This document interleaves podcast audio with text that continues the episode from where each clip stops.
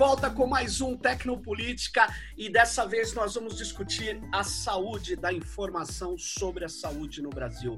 Um tema quente, num momento muito importante, onde nós vivemos uma pandemia, estamos cada um tentando aí se virar diante desse isolamento ultra necessário, mas com um governo negacionista. Eu estou trazendo aqui duas pessoas fundamentais, importantíssimas para conversar com a gente sobre isso. Eu estou aqui com Marcelo Fornazin, que é pesquisador da Escola Nacional de Saúde Pública da Fundação Oswaldo Cruz. Obrigado, Marcelo, por estar aqui com a gente. Estou aqui com a Ilara também, Hamerly Soze de Moraes. Obrigado, Ilara. Ela também é pesquisadora aqui da Escola Nacional de Saúde Pública da Fiocruz, da Fundação Oswaldo Cruz. Pessoas que trabalham há muito tempo, são também da Brasco, né? Trabalham há muito tempo na Associação Brasileira de saúde coletiva. Saúde coletiva. Legal, obrigado aí pela participação. E para a gente não perder muito tempo, que é um assunto que, que, que envolve várias questões, eu queria é, é, contextualizar o seguinte: a, a Política Nacional de, de Informação e de Informática em Saúde, que já existe há algum tempo, está sendo checada, reformulada, foi submetida com uma certa consulta pública meio apressada por parte do governo. Eu queria, Marcelo, que você explicasse, antes de, da gente discutir efetivamente o que, que o governo quer em mexer nessa política de informação e de tecnologias da informação, eu queria que você contextualizasse quando surgiu isso, o que, que é isso, a importância disso no sistema único de saúde. Por favor, Marcelo. Obrigado. Oi, Sérgio, obrigado pelo convite. Oi, Lara, para todos e todas que nos ouvem, nos assistem aqui no Técnico Político. A gente é um prazer enorme estar debatendo esse assunto que nos é tão caro, né? a Política Nacional de Informação, Informática e Saúde. Como você bem disse, Sérgio, ela entrou num processo de revisão que nos surpreendeu.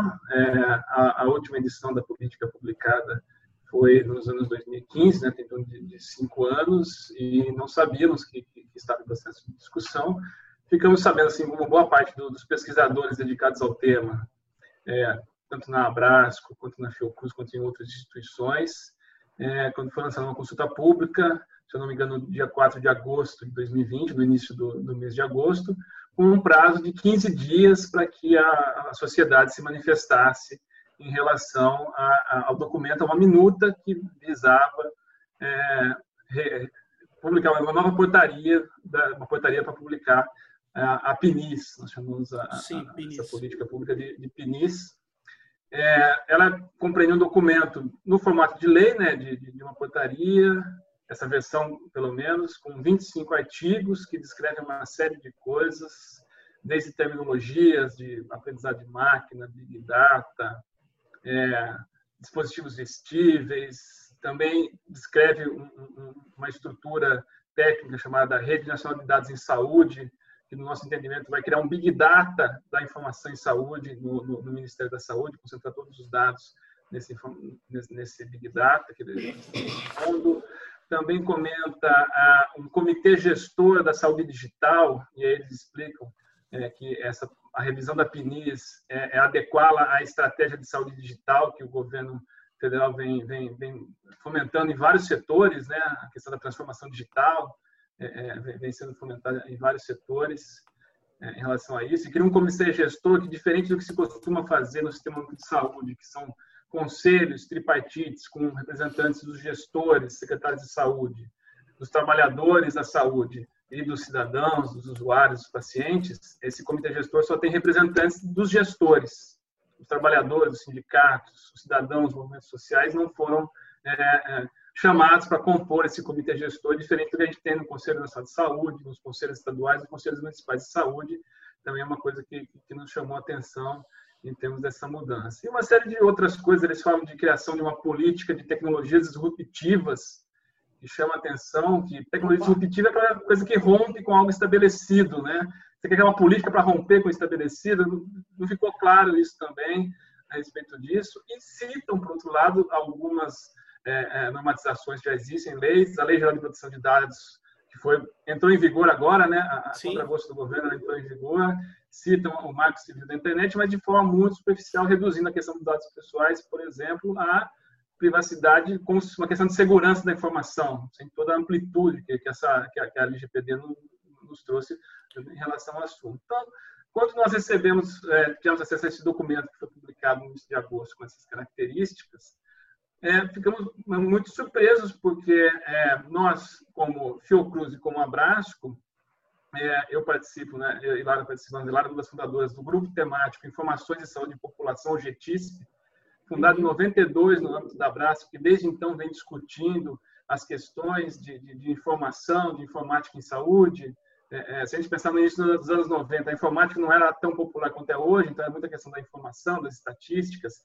e o GTIP criou uma discussão que, que, incorporou a questão da tecnologia, da informática, debateu o Corte Nacional de Saúde nos anos 90, foi, foi, muito ativo na construção da primeira edição da PNIS, que diferente dessa, não foi uma portaria, foi uma edição que foi apresentada na Conferência Nacional de Saúde, que é o maior evento de planejamento do SUS, acontece a cada três anos, para ter uma ideia da dimensão da Conferência Nacional de Saúde. Na oitava Conferência Nacional de Saúde, o movimento da reforma sanitária propôs como lema é, saúde e democracia. Isso em 86, né? a gente voltando da ditadura militar e juntou ali, né, saúde e democracia, ali, né, liderados por, por, por, um grupo de sanitaristas, entre eles Sérgio Arouca e vários outros colegas da, da Fiocruz e outras instituições né, que, que, que, participaram disso, associaram a importância da, da, da, da, da saúde e da democracia, saúde como um projeto civilizatório, né? Então, se tivermos uma saúde pública, que todos estão juntos, a gente iria avançar como sociedade, como civilização, né, de criar solidariedade entre as pessoas, né, não criar essa diferenciação e segmentação. Tudo isso foi construído na oitava Conferência Nacional de Saúde, que, e as outras conferências subsequentes também foram muito importantes. E a, de, é, a, conferência de 2003 é muito importante. Nessa época ainda eu não estava militando na, na, saúde pública, né? eu estava começando a minha graduação em computação lá em Bauru, Uhum. E, mais li muito sobre isso, tive a oportunidade de estudar e conhecer.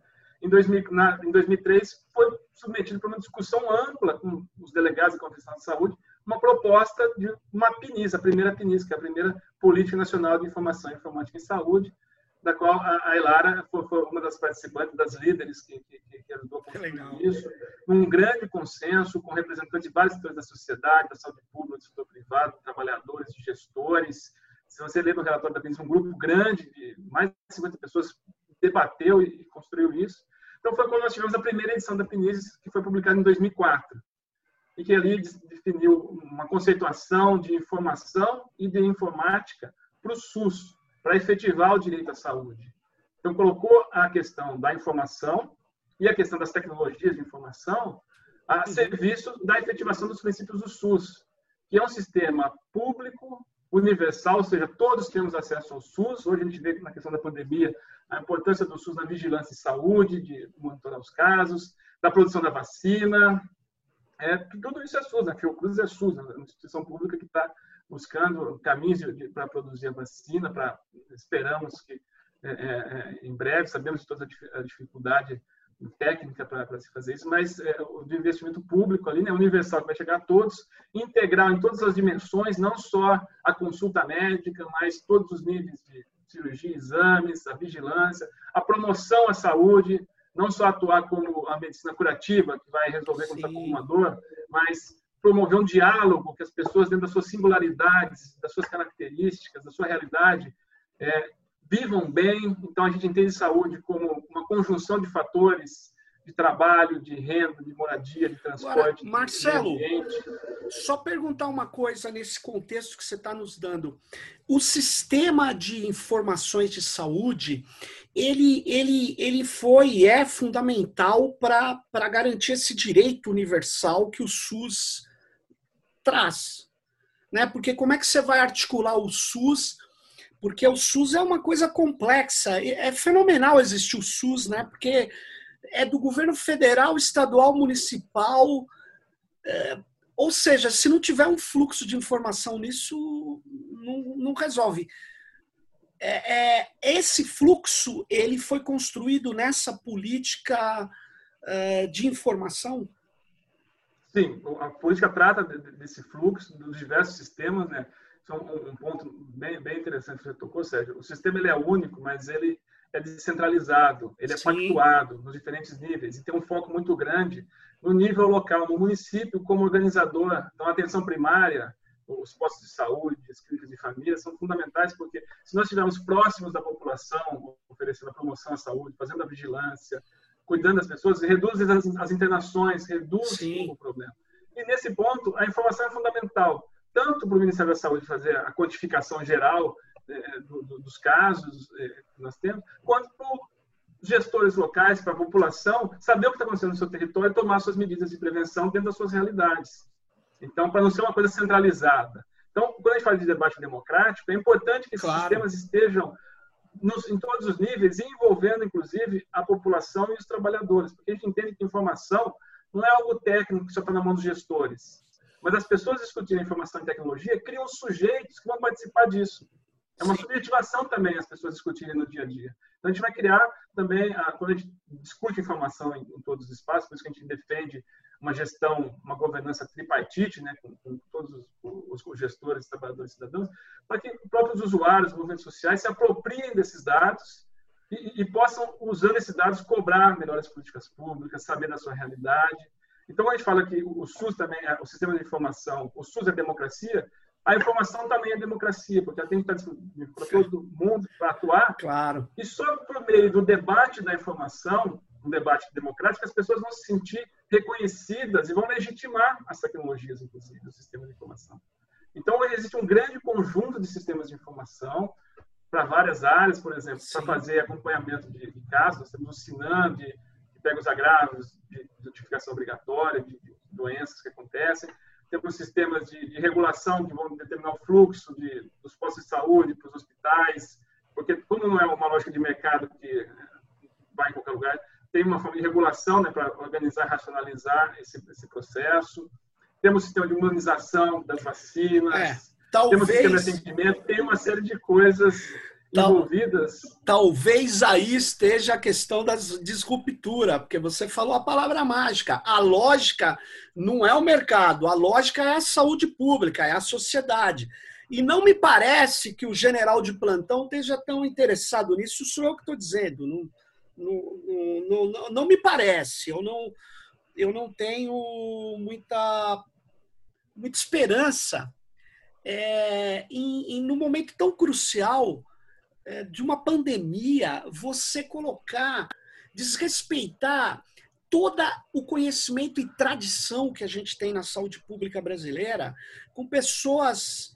Cara, nós podíamos, na Fiocruz, ter vários que poderiam ser ministros, na, na, na, na saúde pública de São Paulo, em qualquer lugar.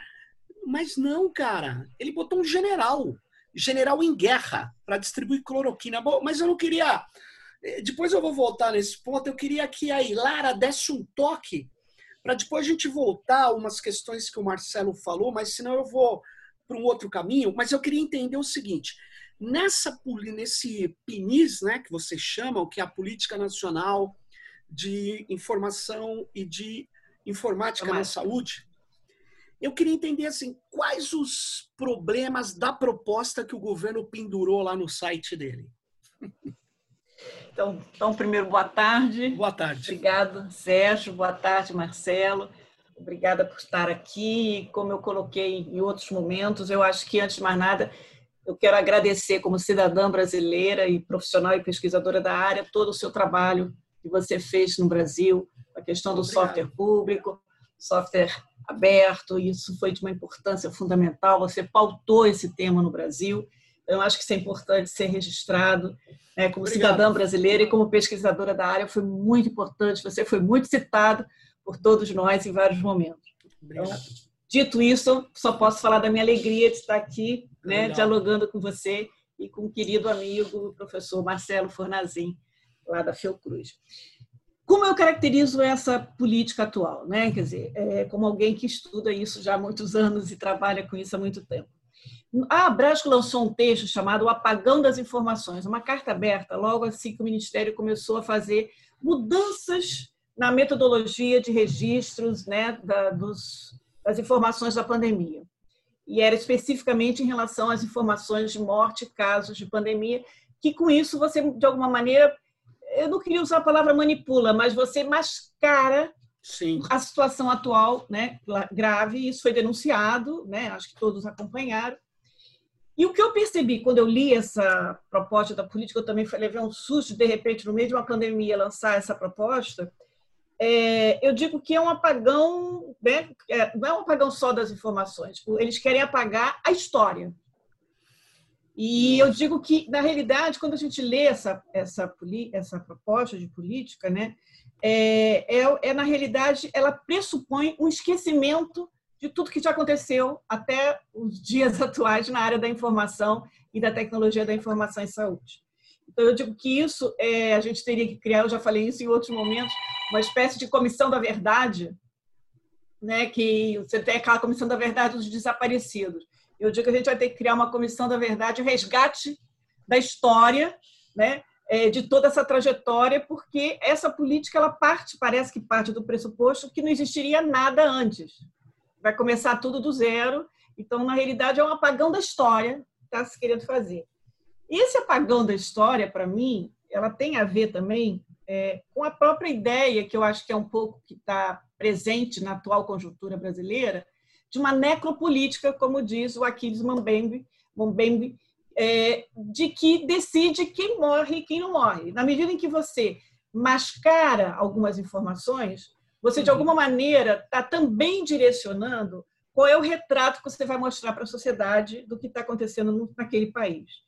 Então, eu digo que é, é, essa decisão da, dessa necropolítica, ela está claramente presente nessa política que você identifica.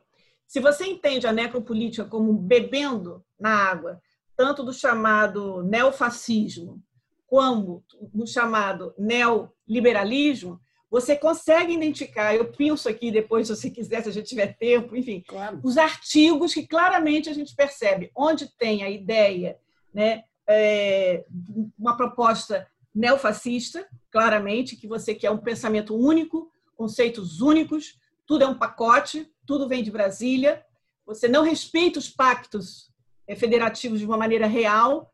É, eu tenho até aqui, já deixo como provocação para o CONAS e o CONASEM, que é o Conselho Nacional de Secretários de Estado de Saúde, e o Conselho Nacional dos Secretários Municipais de Saúde, eles estão, em princípio, que eu saiba, é, pactuando e concordando com essa política, mas eu não sei se eles perceberam exatamente nas entrelinhas, porque, além do mais, eu digo que essa é uma proposta tecnocrática, extremamente tecnocrática, claro. que eles lançam algumas palavras, parecem bonitas, se você olha nas disposições gerais, é uma coisa bonita, linda, não, vamos universalizar, vamos fazer, vamos acontecer, mas se você espreme no, nas, nos incisos, né, é exatamente o oposto. Então, eu digo que é uma proposta, além de tudo, cínica, né? claro. né? falsa, hipócrita. Para completar, é, eu digo que ela é uma proposta frágil em termos epistemológicos, em termos tecnológicos, é, em termos conceituais, científicos, porque ela tem erros, tem lacunas técnicas aqui básicas. Né? É, e, para mim, uma questão de fundo muito grave é que sai o cidadão na política de 2004, que o Marcelo falou de 2015, nós procuramos sempre caracterizar como o direito à saúde é um direito de cidadania, ele e entra o consumidor. Nossa. Isso aparentemente é uma questão que ah, mas consumidor, mas você muda o significado profundo, né, do conceito de cidadania como a questão da informação como bem público e direito de cidadania para a questão de que você se credencia e você passa a fazer Lara, parte de algo como um consumidor. Cidadão tem direitos, consumidor tem que ter dinheiro. Então, quando Exato. você troca o cidadão pelo consumidor, você está trocando aquele cara que tem é, como direito o Estado atender por uma pessoa que precisa ter dinheiro para o serviço de saúde o atender. Então, é, é, é a lógica neoliberal. Eu gostaria, sim, se, se eu não for atrapalhar muito, que você pudesse pegar exemplos, dois ou três exemplos, é. é que pudesse a gente mostrar claramente é, alguns é. problemas que a gente tem aí, não só na questão do consumidor, mas nessa outra questão também de afetar. Então, por exemplo, na questão neoliberal, tem, a, é, tem sessões, enfim, são 5, artigo 12, inciso 5, é, o inciso, seção 7, artigo 14, mas enfim, vocês não estão com o texto aí, então não vai adiantar eu falar. Mas tem textos que, por exemplo, Sim. coloca a. Você oficializa um mecanismo de repasse de recursos né, do SUS para financiar a informatização dos hospitais privados. Ah, Ou seja, é, você, eu até digo assim, tudo bem que o Estado pode até fomentar o mercado mas você tem um Ministério de Desenvolvimento Industrial, sei lá, agora tem outros nomes, Ministério da Economia. Você tem carteiras claro. liberadas, o BNDES, para apoiar o crescimento do mercado de TI, de software houses no Brasil. Eu não tenho nada contra. A questão é, o dinheiro do SUS, que é da saúde, será que é para financiar a expansão do mercado de TI e saúde no Brasil? É uma pergunta que eu lanço. E aqui, antes, isso já estava já tava sendo feito, Sérgio. Isso não é uma novidade, Entendi. mas não era oficializado. Essa política ela vai dar um caráter oficial. O tempo todo, se você contar o número de vezes que aparece a palavra SUS e aparece a palavra setor privado, é porque eu não trouxe aqui os números, mas eu fiz esse cálculo. Mas não aparece SUS, aparece tudo assim entes públicos e privados, como se tivessem todos na mesma categoria, como se fosse a mesma coisa. Deixa eu só falar para você e para o Marcelo. É o seguinte, é, eu, eu fiz, há uns dois anos atrás, um levantamento dessa linha de transformação digital. Que é uma palavra mágica agora. Transformação digital é. para todo lado. E a gente até acha bonito. Pô, legal uma transformação é, digital. Ela aparece aqui. É. Então, só que a transformação digital é uma coisa que nasce das consultorias, das corporações, que enfiam lá via OCDE, Fórum de Davos, saem nos documentos, e aí, da Austrália, passando pela África, realidades díspares, diferentes, pela Índia, pela Inglaterra e pelo Brasil, o termo é o mesmo, a lógica é a mesma. E a lógica mesma é o seguinte: supremacia do mercado, inovação voltada a produto. Quem te disse que a saúde é produto? Eu sei que a gente tem que ter vacina, aliás, vacina que o governo disse que ninguém é obrigado a tomar. Quer dizer, olha que loucura, um general falando essa.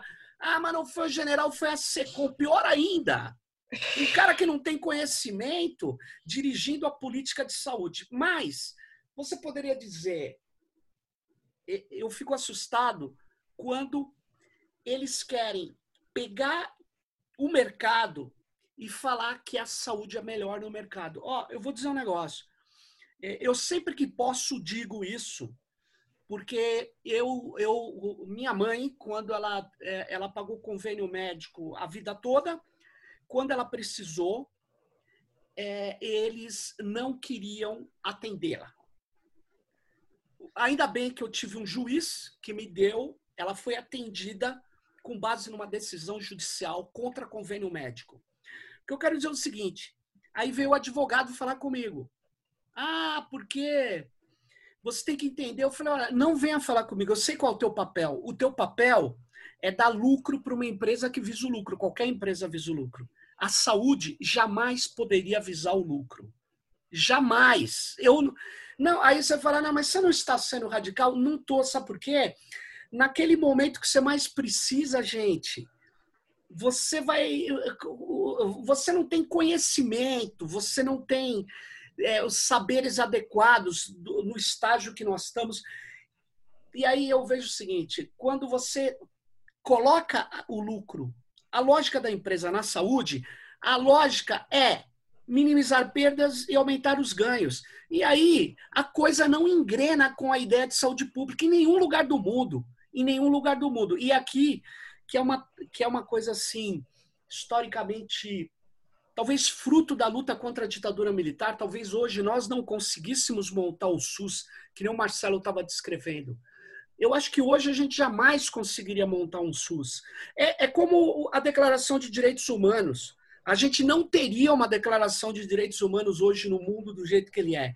Então, nós precisamos retomar essa questão. E quando eles vêm falar de disrupção, ou eles vêm querer alterar na calada da noite ou não, eles vêm fazer atabalhoadamente uma mudança, é exatamente para consolidar, no meu modo de ver, essas políticas neoliberais que vêm embaladas com nomes que são, na verdade, é, para desatentos. Né? É claro que a gente quer algo que funcione melhor, que seja mais rápido, mas vem cá, vamos Sérgio, sobre isso. Fala aí, Marcelo. Discutir um pouco essa questão da transformação digital que nós estamos estudando e, e, e é muito importante a gente conceituar e, e, ser preciso, né? Porque tem coisas que aparecem no, no, no texto que, que para a gente precisam ser melhor trabalhadas e acho que você trouxe alguns elementos que, que são bastante importantes para nós entendermos isso. Tem, por exemplo, um, um dos itens que coloca lá é promover a, a, integração das informações, é uma coisa importante, mas logo em seguida, né, a Rede Nacional de Dados em Saúde vai permitir a transição e continuidade do cuidado nos setores públicos e privados. Que é uma ideia que, assim, o paciente é um só, então, se ele está no plano de saúde, ele vai ser atendido no SUS, está no SUS, vai ser atendido no plano de saúde, tem uma coisa só. Mas nós já temos um conceito que é muito mais robusto que isso no SUS, que é da integralidade. Que eu falar de integralidade aqui?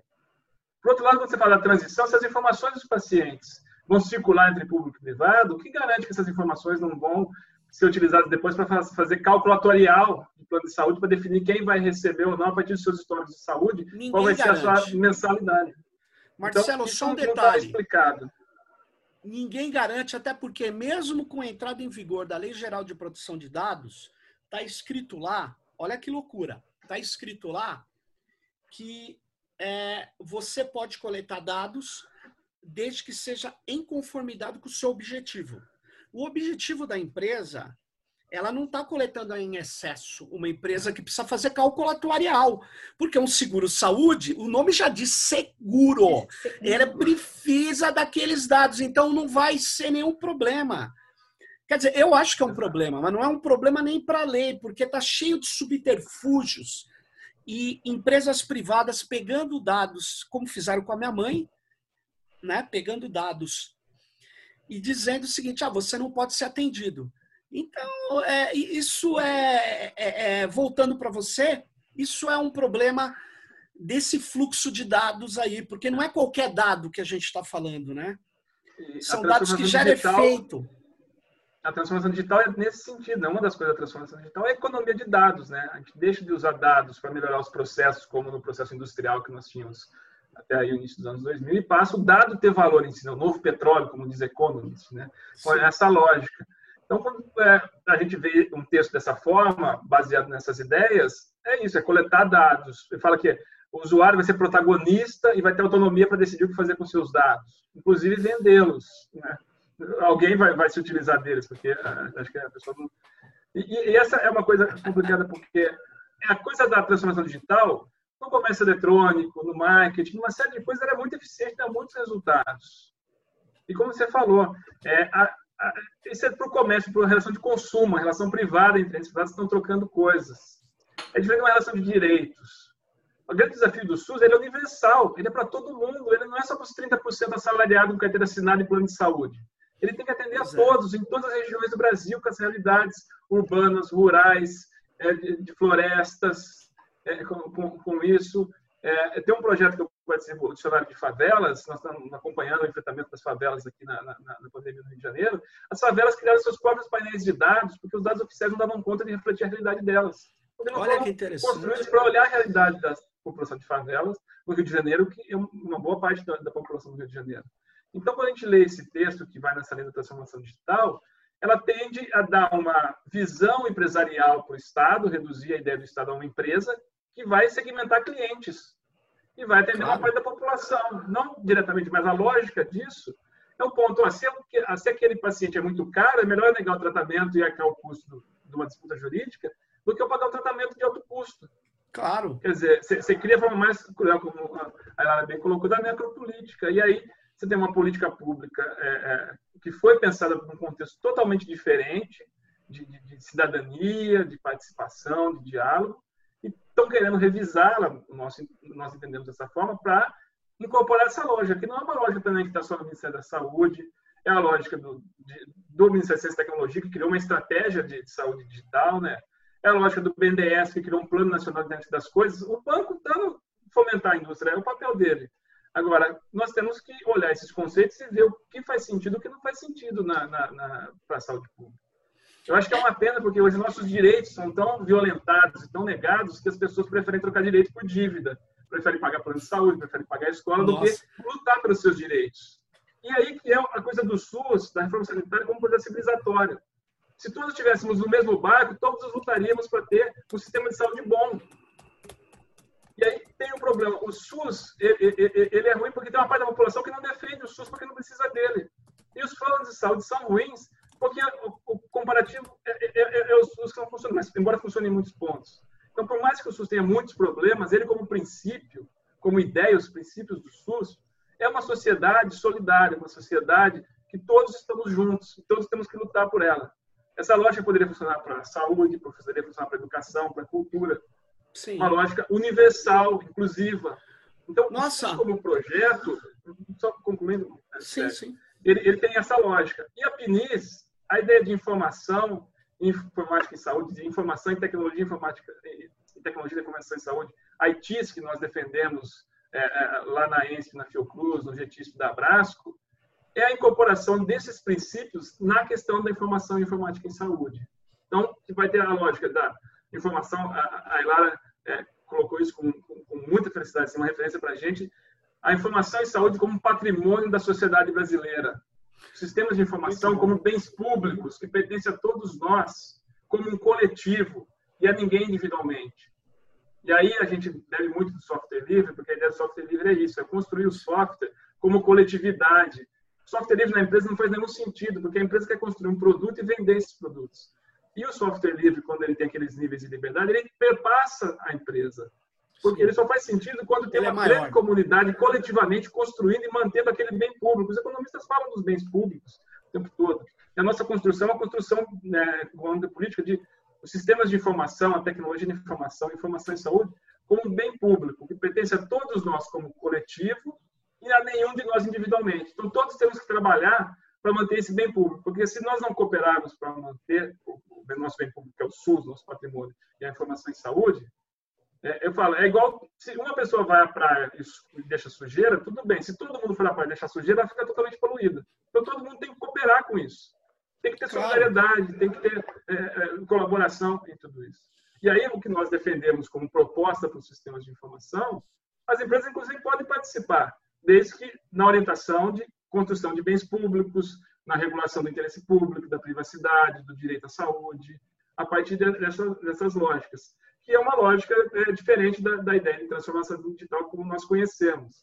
E Sim. até essas ideias, elas funcionam em alguns contextos muito específicos, né, como algumas empresas que estão é, é, trabalhando com muita eficiência. A gente vê o caso das plataformas de, de, de entregas que estão tendo lucros astronômicos, né? mas, por outro lado, geram efeitos de precarização, de exploração, de, de, de, de uma série de coisas, é, que para você ter o Uber rodando limpinho, bonitinho na, na, nas regiões nobres, você tem que ter uma periferia ali precarizada, trabalhando com lava-jato informal, trabalhando com, com limpeza, com uma pessoa. Agora. Quer dizer, é, é toda uma lógica. Só para concluir, um último exemplo, Sérgio, me desculpa. Sim, a imagina. da pandemia das cidades inteligentes. A gente fala das cidades inteligentes como uma grande coisa. Eu não vejo uma cidade inteligente enfrentando a pandemia com sucesso. Ninguém faz uma matéria sobre isso. Quer dizer, para mim isso mostra que cidade inteligente é um factóide, que não, é uma teoria, um conceito, não posso dizer teoria, é um conceito que não guarda relação com a realidade, porque se fosse realmente inteligente, estaria enfrentando a pandemia e sendo eficiente no enfrentamento. Ela não dá conta de... Ela é simplista. Eu acho que a transformação digital é, é, é, é um pouco isso. Quer universalizar uma coisa que é muito restrita e aí querer fazer essa PNIS, que poderia ser algo para todos, ser uma política que vai beneficiar uma pequena parcela da população. Eu, eu, eu acho, concordo plenamente, mas eu só queria fazer uma ponderação. A ideia de cidade inteligente é como a ideia de sustentabilidade. Não sei se você se recorda esse, esse, esse conceito de sustentabilidade. Ele virou hoje sinônimo de saída maior que a entrada. Isso nunca foi sustentabilidade. Sustentabilidade é, as pessoas falam assim, ó, a minha empresa tem sustentabilidade. Não, isso não é sustentabilidade. Sustentabilidade era um conceito para superar a ideia de desenvolvimento econômico. Era desenvolvimento sustentável, depois se abandona a ideia de desenvolvimento e fica de sustentabilidade, que é gerar efeitos hoje que não degradem a, a, os ecossistemas para gerações futuras. Existem mais de 200 definições, mas certamente não é entrada maior que saída, que é uma coisa que virou sinônimo. Cidade inteligente nasce no contexto da Eco 92 e ela foi completamente deturpada. Ela foi absorvida por aqueles que já começaram a, fazer um modelo de negócio primeiro de vender hardware e software para países dependentes e depois, no momento atual de dados, ela virou cidades coletoras de dados, desrespeitando os direitos das pessoas. E é isso que eu, viu, Ilara, que eu vejo no, é um mega problema para a saúde, eu acho, numa política de informação, assim, porque é, eu sei que tem o setor privado, ele, ele existe, ele tem um papel, tudo bem, eu, eu concordo, mas ele tem que ter limites. Né? Assim como o público também tem limites, mas ele tem que ter limites para a utilização de dados. E eu não estou falando dado para salvar uma pessoa. O, o, problema é extremamente complexo. E eu acho que eles estão simplificando da seguinte forma: entregando os dados onde o setor privado tem a mesma hierarquia do setor público. E não pode, eu não sei, eu queria ouvir e depois ver o que, que o Marcelo também acha disso. Essa hierarquia, não, eu não, não sei. Não, eu, eu acho que você colocou um ponto fundamental, é, inclusive tem lá, se vocês quiserem conferir, na Sim. seção 7, chamada Ecossistema de Inovação, no artigo 14, inciso 1, onde fala de usar a tal rede nacional de dados em saúde, porque criou-se, como se fosse um artefato, né, criou-se essa rede nacional de, é, de dados em saúde, que na realidade é como se ela fosse, você lê nas entrelinhas, uma coisa fora do SUS, porque o SUS tem que se credenciar e se adaptar a um pacote que vai ser criado, né, em Brasília, que o único gestor é o DataSUS, não tem participação social maiores, não, não, não parece um controle social. Essa rede nacional seria um grande backbone, onde todas as informações né, dos municípios, dos estados e nacionais iriam se drenar e teriam que aderir sendo credenciados. Quer dizer, não, isso não existe no SUS, esse conceito, porque no SUS os entes federativos e as informações são. Você muda completamente a lógica né, do SUS. Mas, enfim, nesse artigo, eles querem usar a Rede Nacional de Desenvolvimento de Dados em Saúde como um laboratório para aproveitamento de tecnologias criadas por startups. Ou seja, as startups vão utilizar e ter acesso a todas as informações que são de patrimônio nacional. Isso são informações estratégicas. Nenhum país do mundo coloca isso na mão assim. Enfim, para apoiar desenvolvimento né, de é, tecnologias, está aqui, eu estou lendo, criadas por startup. E logo a seguir diz que tem que ser criado um processo de fomento de apoio ao complexo produtivo de saúde digital ou seja, explicita, né, assim, de maneira muito clara, é, a drenagem de recursos públicos do SUS para todo um complexo produtivo da saúde digital e utilizando os dados públicos dos indivíduos né, brasileiros para é, apoiar é, e seriam utilizadas pelas startups para desenvolverem soluções fazer uma pergunta para quem está nos ouvindo. Em geral, algumas leis, como, sei lá, o Marco Civil, o, a Lei Geral de Proteção de Dados e outras leis, elas definem termos cruciais que são usados. O que, que é isso que você acabou de dizer para a gente? O complexo produtivo de saúde digital está definido na lei? Não, não está definido, mas eu estou entendendo que a gente tem que. Como eu digo, era uma proposta cínica. Né? Eu parto do princípio cínico de lá da Grécia mesmo, né? É uma coisa cínica no sentido é, de que quem não entende profundamente, você acaba achando fica bonito, não fica? Complexo produtivo da saúde digital. Aí você acha legal, é produtivo, é um complexo produtivo. Enfim, é, e você vai ver, é isso que eu falei, ela é oca, ela é uma proposta oca, vazia, ela é frágil em termos conceituais, epistemológicos. O artigo segundo, o primeiro, sei lá, ela começa a dar definições e o Marcelo Fornazzi, inclusive, que deu esse furo. É cópia do site da IBM. Eles Sério? pegaram definições. Pergunta ao Marcelo, que fez essa descoberta para nós.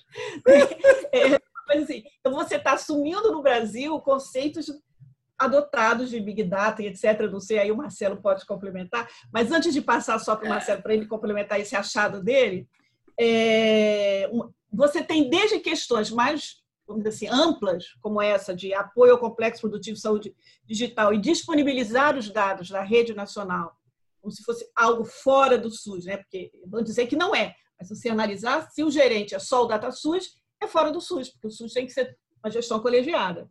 Marcelo, você é professor da, da UF, né, da, de computação? Também. Sim. Da Federal, da Fluminense. Federal Fluminense, no Departamento de Computação, na área de Sistemas de Informação. Inclusive, semana passada lemos o seu livro no nosso curso de Computação oh, e Sociedade. Foi muito bom, tudo sobre todos. E o livro do Rafael, que nosso, nosso conselheiro do Comitê Gestor da Internet, né? Legal. E, e, o CGI, para nós, é um exemplo ali, uma ideia de como fazer uma gestão compartilhada, inclusive. É, a, a TU também tem esse pé na computação e, na, na, saúde, é, esse olhar né, da, da questão da, da, informação em saúde, da tecnologia da informação em saúde, tanto pela computação quanto pela saúde coletiva. Mas esse ponto que a Gaila trouxe, ele é, é, muito curioso. Eu não sei se é um plágio, se é uma cópia, mas é uma grande coincidência.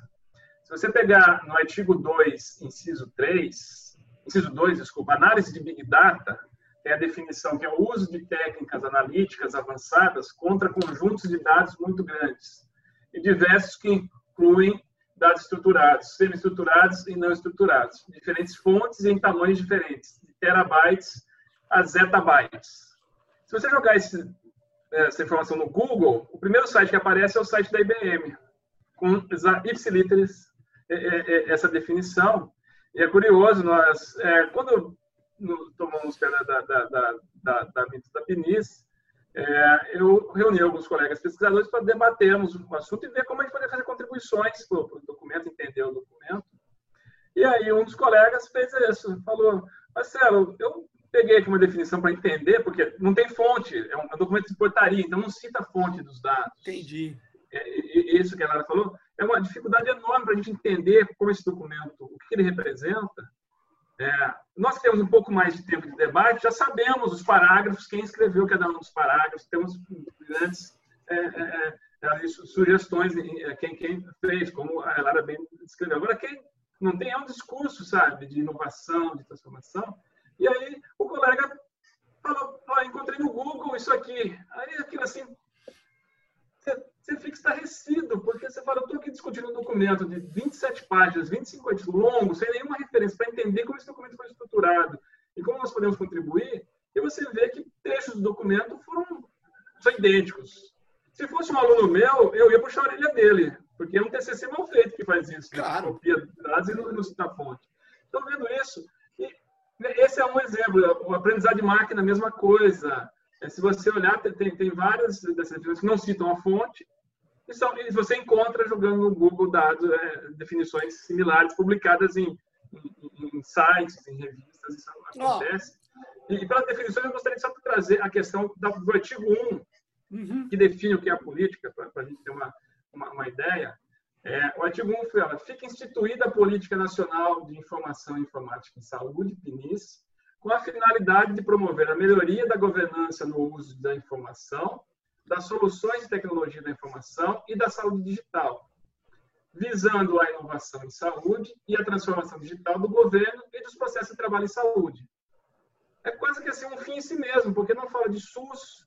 Qual é o objetivo Gente. dela? Não, é, fazer a transformação digital e confunde, como se fosse uma transformação de governo, quando a PNIS é a política do SUS. O SUS é muito maior do que o governo. O SUS Sem está dúvida. tudo, está nos três níveis de governo. Então, é uma visão muito estrita da, da, do, do, do, que vem a ser. Né? Se a gente comparar, eu vou rapidamente aqui só resgatar a, a, a, a, a, a PNIS de 2004, que, que a definição dela, de, de é, eu não, não, vou conseguir encontrar, mas se você olhar a questão de. de oh, PIS 2004 conduz o processo de informatização do trabalho de saúde, tanto nos cuidados individuais quanto nas ações de saúde coletiva, de forma a obter ganhos de eficiência e qualidade permitidos pela tecnologia, gerando automaticamente registros eletrônicos, sendo baseado em sistemas de informação de âmbito nacional, resultando em informação de maior confiabilidade para a gestão, geração de conhecimento e controle social. Você está incorporando o controle social, está incorporando a produção Sim. de conhecimento, os princípios do SUS, território nacional. Não é só promover uma transformação digital. A transformação digital, querendo ou não, é um meio de você fazer algo. Não é o fim em si mesmo. Então, Aliás, então, tem uma série de, de, de, de questões ali, de, problemas, de, eu, ô Marcelo, definições que não ficam claras. Aí você tem que ficar ali é, é, artesanalmente entendendo o que está ali para poder discutir. Numa consulta pública, tinha uns 15 dias para fazer isso. Nós temos uma expectativa que o Conselho Nacional de Saúde, que agora está debatendo a consulta, abra, que possa fazer audiências, chamar especialistas. É, é, inclusive, se tiver a oportunidade de chamar você também para debater com a gente lá Aliás, o seu conhecimento, porque tem que ampliar com a sociedade, esse debate com a sociedade. Então, Marcelo, eu fiz no, eu fiz até no, no, no, no episódio que está agora lá no site do Tecnopolítica, porque eu estou escrevendo um artigo, estou levantando materiais. Eu fiz um, uma discussão, é uma coisa que, que, que, me chamou a atenção agora que você estava falando, de, de, desse que é essa ingerência direta das empresas, a caneta do cara da empresa, né? O, o trecho que vem de documento dessas consultorias ou de grandes empresas, é, entrando aí nesse processo é, da saúde e deslocando a finalidade, para que a finalidade seja as empresas. As empresas que vêm com a tecnologia e não a saúde, o SUS. Isso aconte está acontecendo na educação.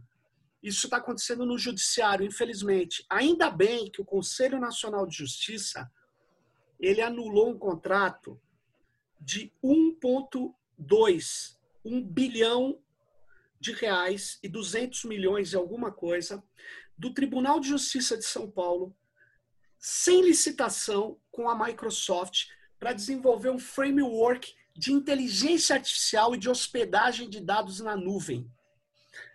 É isso mesmo que você ouviu. Eu pego processos judiciais do Sérgio Amadeu contra o Beltrano, da empresa Y contra a empresa X. Eu pego essa situação, que é de dados sensíveis, e coloco na nuvem da Microsoft. E pior, eu vou treinar os algoritmos de machine learning, provavelmente, porque inteligência artificial é um nome genérico, em geral é para aprendizado de máquina ou profundo, que é o que eles vão fazer. Entenda, eles estão fazendo isso. E na área de saúde, o que está acontecendo? O, o, o, Google sempre quis entrar na área de saúde. O Facebook tem uma área de saúde. Essas corporações, essas plataformas, mega plataformas, estão entrando na área de saúde.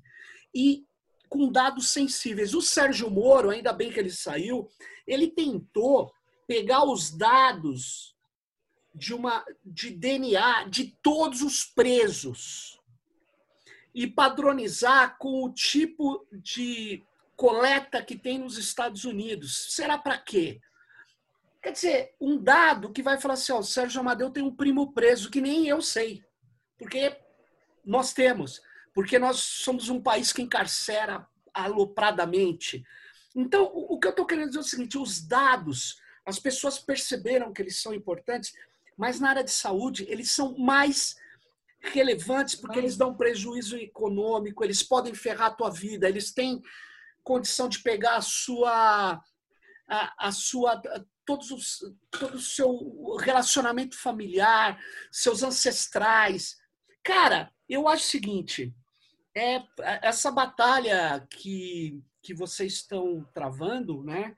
Na Fiocruz e como na Brasco, enfim, no Conselho Nacional de Saúde, eu não sei, é, ela precisa ser é, ampliada, eu não sei, eu acho complicado. Eu acho que, não sei, vocês precisavam fazer, pegar cinco pontos, que nem a gente faz em outras vezes, cinco pontos dramáticos dessa lei, mostrar para as pessoas, porque, na verdade, é tanta coisa ruim que as pessoas não prestam atenção, infelizmente. Eu sei que você não resume uma lei como essa ou uma proposta dessa a três, quatro, cinco pontos. Mas, na verdade, para travar o debate, a gente vai ter que chamar a atenção das pessoas, porque isso é muito grave, né? Eu acho que é, é, é, gravíssimo o que, o que eles vão fazer, porque se eles destruírem esse sistema de informação construído no SUS, na verdade eles estão destruindo, né? Quando ele mexeu no portal lá, que ele já tirou os dados, ele obrigou os secretários a fazer uma coisa por fora, dentro do SUS, mas por fora do ministério, né? Eu acho complicadíssima a situação. Então, não sei o que vocês acham. Acho que precisaria fazer uma campanha, pessoal. É, eu, eu queria só é, colocar o seguinte: isso que você falou da justiça, de alguma maneira, quando você estava relatando, porque eu não sabia que estava rolando isso na justiça, que, que bom, foi suspenso. Se a gente analisar uh, textos aqui da política, aqui também me parece que estaria ocorrendo a mesma coisa que você falou. Por exemplo, quando eles definem o que é processo de trabalho em saúde, é de uma pobreza de alguém como se fosse assim fora do ninho, caiu de paraquedas, não sabe o que é processo de trabalho, ignora todo o conjunto e a, e a toda a relevância de um processo que são os chamados processos né, é, de trabalho em saúde. Por isso que a gente já vem discutindo e defendendo o que, que já que ninguém é contra, nós vivemos num país capitalista, faz parte da, das empresas e dos empresários buscarem o lucro, eu acho que cabe ao gestor regular como vai ser essa relação. E aí, por exemplo, e dizer quais são os limites. Então, o que a gente vem ah, defendendo é que as informações, plataformas que são sensíveis e estratégicas e relevantes para garantir a soberania né, das informações nacionais, essas não podem ficar na mão de empresa privada nenhuma. É, assim, essas são informações. Então, se você quer vender e fomentar startups, o complexo produtivo, vai fazer outras coisas, vai desenvolver software, sei lá, controle de fluxo de almoxarifado, alguma coisa assim mais pontual, tudo bem, tem espaço para todo mundo, não com o dinheiro do SUS, segundo a minha visão, mas enfim, claro. cria-se o um mercado lá, ninguém está, vamos dizer assim, demonizando né, essa questão. Mas nós temos que defender a soberania, a autonomia e isso que você chama né, do que é essencial e sensível das informações brasileiras. Então, é, e não simplesmente, por exemplo, aqui tem um trecho, você vê que é uma coisa mesmo que parece, parece de alguém que não é da saúde total, do SUS, eles, não só o próprio conceito de processo de trabalho é uma coisa ridícula, chega a ser assim, nenhum aluno se candidatar, candidataria a ser aluno da Escola Nacional de Saúde Pública numa prova, escreveria o que é esse processo de trabalho. É, ele também coloca, por exemplo, em outras áreas, a tal rede nacional de desenvolvimento de dados de saúde é, é tão frágil. Isso é só assim, como se fosse assim, vamos criar uma coisa só para nós, é, que eu acho muito grave. E, por exemplo, uma coisa que eu estou aprendendo, que a gente tem que ter humildade técnica e científica, eu estou aprendendo claro. com um colega, por exemplo, o professor Francisco Pedrosa, que a gente vem discutindo isso junto, lá da Universidade Federal da Bahia, não tem a modelagem de cadeia de custódia dos documentos do SUS. Então, é como se não existisse quem efetivamente é o responsável por o quê e aonde vai ficar. E isso são informações oficiais. Os dados do SUS, né, eles são fundamentais em processos jurídicos, em processos para o sepultamento, em processos claro. vários da história da vida das pessoas. Então, eu digo que esses dados, eles, na realidade, eles traduzem a história que da sociedade brasileira. Você vai ter ali do nascimento a morte, que você tem desde o sistema de informação de nascimento, todos os procedimentos que acontecem com ele nessa área, e mais das, até a morte, isso tudo estaria nessa rede que vai ser entregue a quem? A que empresa? Como vai ser feito esse credenciamento? Por quê? O DataSUS, historicamente, nós defendemos né, que é um, um espaço estratégico para desenvolvimento de aplicativos, soluções e, enfim, sistemas que sejam relevantes e estratégicas para a autonomia de gestão do Brasil. Igual como o Brasil não pode depender né, da vacina que vem lá da Rússia, que vem lá da China, claro. a gente tem que produzir vacina. Então, nós temos que ter aqui essa autonomia também tecnológica. Então, nós sempre defendemos que o DataSUS também fosse um desenvolvedor, porque era o que ele vinha fazendo, era a tradição claro. Mas aí nós, o que, que o DataSUS sofreu? Sofreu um processo histórico de sucateamento, não se faz concurso, os melhores profissionais foram se aposentando. É pecado hoje falar em desenvolvimento para o DataSUS desenvolver. Tudo o DataSUS hoje ele vai ao mercado procurar a melhor solução. Essa é a expressão. Nós vamos ao mercado procurar a melhor solução. Ou seja, nós vamos entregar as informações de toda a população brasileira de saúde na mão de sei lá quem que vai ganhar essa licitação. E Lara e Marcelo, não sei, eu sei, eu, eu, vou dizer, vocês estão me colocando uma coisa que parece que nós estamos caminhando na saúde porque aconteceu com o MEC. Não sei se vocês, vocês viram. O MEC, ele pegou no, no esse último SISU, antes do Weitraub fugir do Brasil, ele entregou o SISU para Microsoft Azure e rodou o SISU na nuvem da Microsoft, levando dados, milhões de dados de adolescentes, de jovens, de estudantes brasileiros para rodar na nuvem da Microsoft. O desempenho didático dessas jovens e desses jovens estão hoje nas máquinas da Microsoft. Então, eu estou querendo dizer o seguinte: aí você fala, não, mas qual que é o problema disso? É só a gente pensar o inverso. Eu tenho sempre pedido isso. Pense no inverso. Pense se uma empresa privada brasileira ou pública, não importa, brasileira, pudesse trazer os dados dos jovens, do desempenho escolar dos jovens norte-americanos para hospedar aqui no Brasil. Só queria perguntar se seria possível, uma, se o Congresso norte-americano iria Permitiria. autorizar. Quer dizer, é, e na área de saúde, eu sei que, é, que são coisas diferentes, mas é um pouco pior, no meu modo de ver, porque é porque ela é constitutiva de cada um de nós. Eu sei que o conhecimento também é, mas na verdade são coisas assim, são elementos cruciais que podem gerar modulações do nosso comportamento, uma vez que você trabalhe com esses elementos, que eu não acho nada correto entregar na mão de empresas privadas, muito menos dessas grandes plataformas. Então. É, é por isso, Sérgio, que nós defendemos como proposta no, no, no GTISP, nós, nós temos o, o, nosso Plano Diretor de Informação e Tecnologia da Informação em Saúde, o PLADITIS, que é elaborado pelo, pelo GTISP da Brasco e publicado. Estamos em vias de publicar a terceira edição dele, desde 2008 já publicamos regularmente esse plano diretor, que é um marco de referência de debate e ele tem cinco dimensões, que é governança da, da, das informações, da informação em saúde, é, informação em saúde, ciência, tecnologia e desenvolvimento, formação de trabalhadores para a, a área de, de privacidade, informação em saúde e justiça cognitiva. São as cinco dimensões que nós trabalhamos como, se vamos dizer assim, os cinco eixos que nós entendemos como sendo elementos estratégicos para orientar a, a construção de TIS. E o papel da governança é fundamental, porque tem que ser uma governança pública que envolva os diferentes níveis de gestão, que envolva os trabalhadores, que envolva uh, os usuários, o controle social, para garantir o interesse público. E aí as empresas podem se manifestar por meio do, do seu, dos seus grupos, dos seus claro. interesses, e vamos chegar a um consenso. Isso é, é usar a política como forma de, de, de organizar e regular a produção e o uso desses dados, não por meio de uma portaria que sai e define uma rede que não é uma rede, é uma centralização, né? não, não é, é a ideia de rede.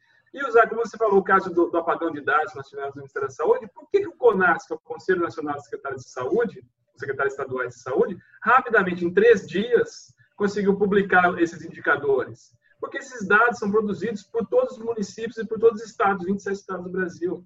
Esses dados são produzidos, o Ministério da Saúde faz, só recebe esse conjunto de dados e publica, calcula os indicadores e os publica. Qualquer pessoa é capaz hoje de coletar esses dados e, e calcular, porque nós fizemos desde a década de 90 uma iniciativa que, lamentavelmente, foi descontinuada, que é a Rede Interagencial de Informações para a Saúde, a RIPSA, que consensuou indicadores, fontes de dados, por meio de discussões. João Rise, é, é, médico sanitarista de São Paulo, um dos idealizadores, e Lara teve um papel fundamental. Álvaro Escrivão, é, nosso colega de São Paulo, que mandou um abraço, inclusive, que participou. Vários ele. outros colegas do, do SUS. E, e, criaram a RIPSA, que é uma estrutura de governança pactuada com oficinas, com debates, para produzir essas informações em 2017 ela foi descontinuada porque o Ministério da Saúde e a OPAS pararam de financiar essa atividade, mas essa memória está toda lá. E nada disso foi aproveitado quando a Lara fala que foi um apagão, né, uma memória. Não foi estudar a experiência da RIPSA para incorporar esse conhecimento de governança dentro do, do, do da, da, da RNDS, da, dessa rede de saúde. Apagaram isso e criaram uma coisa totalmente centralizada nos moldes dessas grandes plataformas. E aí a RIPSA é uma coisa interessante. Uma vez eu encontrei um colega na, na rua, a gente tinha acabado de sair num debate da RIPSA, eu estava num debate da RIPSA, ele, pô, eu fui ripseiro, trabalhei nas reuniões da RIPSA nos anos 90. Que é isso, a RIPSA não é só um dispositivo técnico, ela cria o um sujeito que se reconhece e legitima claro. a política pública. Por isso que é importante do controle social, do cidadão participar, porque quando a gente cria o sistema, a gente cria os sujeitos, é o sociotécnico. Claro. Por isso a gente fala que o software livre só funciona porque tem comunidade. E tem os colaboradores ativos fazendo. Então, a importância de ter uma governança pública, com todos os atores envolvidos participando, é que as pessoas reconheçam, não fique uma coisa distante, ausente, uma coisa tecnológica, seja uma coisa do nosso dia a dia. E nós saibamos os problemas da privacidade que acontecem, os problemas de uso desses dados, manipulação algorítmica. É, é. Isso não sejam conceitos estranhos, sejam conceitos do nosso dia a dia, da nossa cultura. Isso envolve, inclusive, os profissionais da área de TI, que tem que entender o que é o SUS para construir sistemas. Nossa área de computação não estuda ciências sociais, não estuda política, não estuda filosofia, e são todos alienados, né, em sua maioria, para construir o sistema que alguém manda. Geralmente quem manda é o chefe, que é o gestor, que é o dono do negócio. A gente Verdade. não constrói software para o trabalhador. A nossa cultura de computação, que eu só dou um curso de computação e sociedade no último período de quatro anos, né? é o único curso de ciências sociais que a gente tem na faculdade. É, é, é, uma pena, porque é, é, o nosso profissional ele não só é um profissional é, pensante, crítico sobre a implicação dessa tecnologia. Então, discutir uma governança é discutir tudo isso, uma das funções. Uma coisa, muito legal. Muito... Formação de trabalhadores. Não é fazer uma regra BNT de uma tomada de três pinos que as pessoas vão ter que usar e não sabem nem por que vão usar. Se elas participam, você conhece a importância da tomada de três pinos para a segurança. Claro. passar a, a, ter parte disso. Então, é construir a tecnologia e a sociedade ao mesmo tempo. E aí passo para a Ilara. Não, é, eu, é, eu sei que a gente já deve estar chegando aí no sim, finalmente, sim. né? E eu não queria deixar passar a oportunidade que, para mim, é, é um processo assim, é muito triste ver o que está acontecendo, assim, um lado pessoal é, melancólico, né, de ver de tanta luta. Eu tenho pelo menos 44 anos de trabalho nessa área como servidora pública, concursada sempre, enfim. Sim. É, mas para mim até mais grave eu acho que está acontecendo na própria política nacional de informação é, que essa política traz. Mas eu soube ontem, né? É, foi até o Marcelo que noticiou uma fala do diretor do DataSUS é, noticiando que é, vai ser utilizado o CPF como número único de identificação na área da saúde.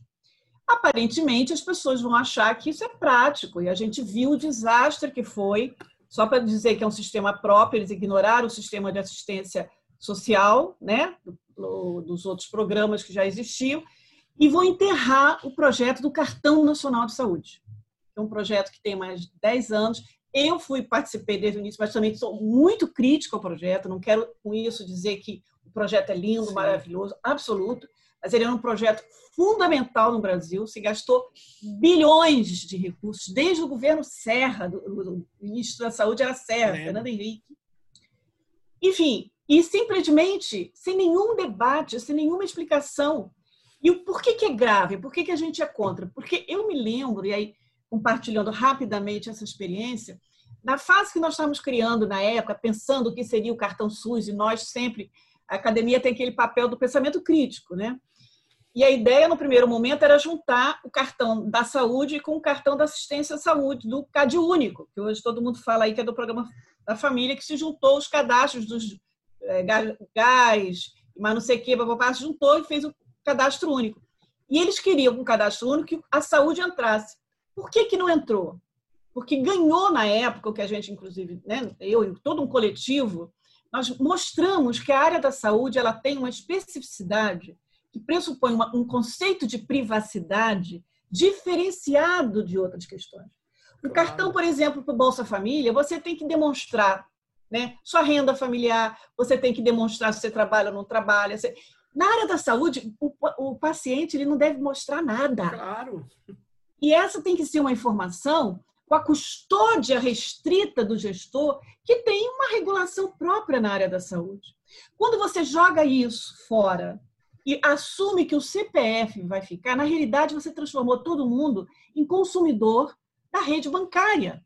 Na realidade, isso é uma estratégia brilhante, eu reconheço, né, nessa, da perspectiva é, da, das entidades bancárias, de inserir todo um enorme grupo de pessoas que estão fora da rede bancária e você com isso inclui, né, vamos dizer assim, os desaparecidos, os desiludidos, os que estão, né, enfim, você vai com isso e, e, joga fora, como eu digo assim, é o apagão da história. Não cita cartão nacional é como se nunca existisse.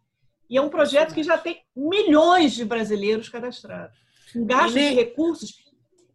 E o que, que vai acontecer com esse dinheiro todo? Vou ignorar? Isso, para mim, é uma denúncia que tem que ser feita gravíssima.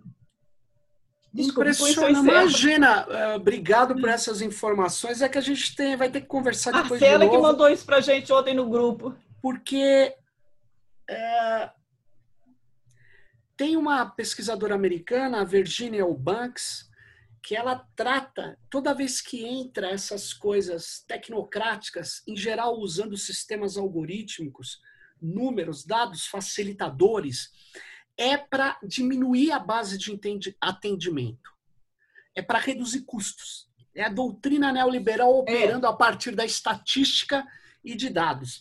Então, quando você. É uma maravilha. Agora nós vamos consultar o Serasa para atender alguém no SUS. Quer dizer, é uma coisa que não tem cabimento. Mas, pô, obrigado, muito obrigado pelas informações, muito importantes. A gente vai logo colocar esse episódio no ar. Valeu.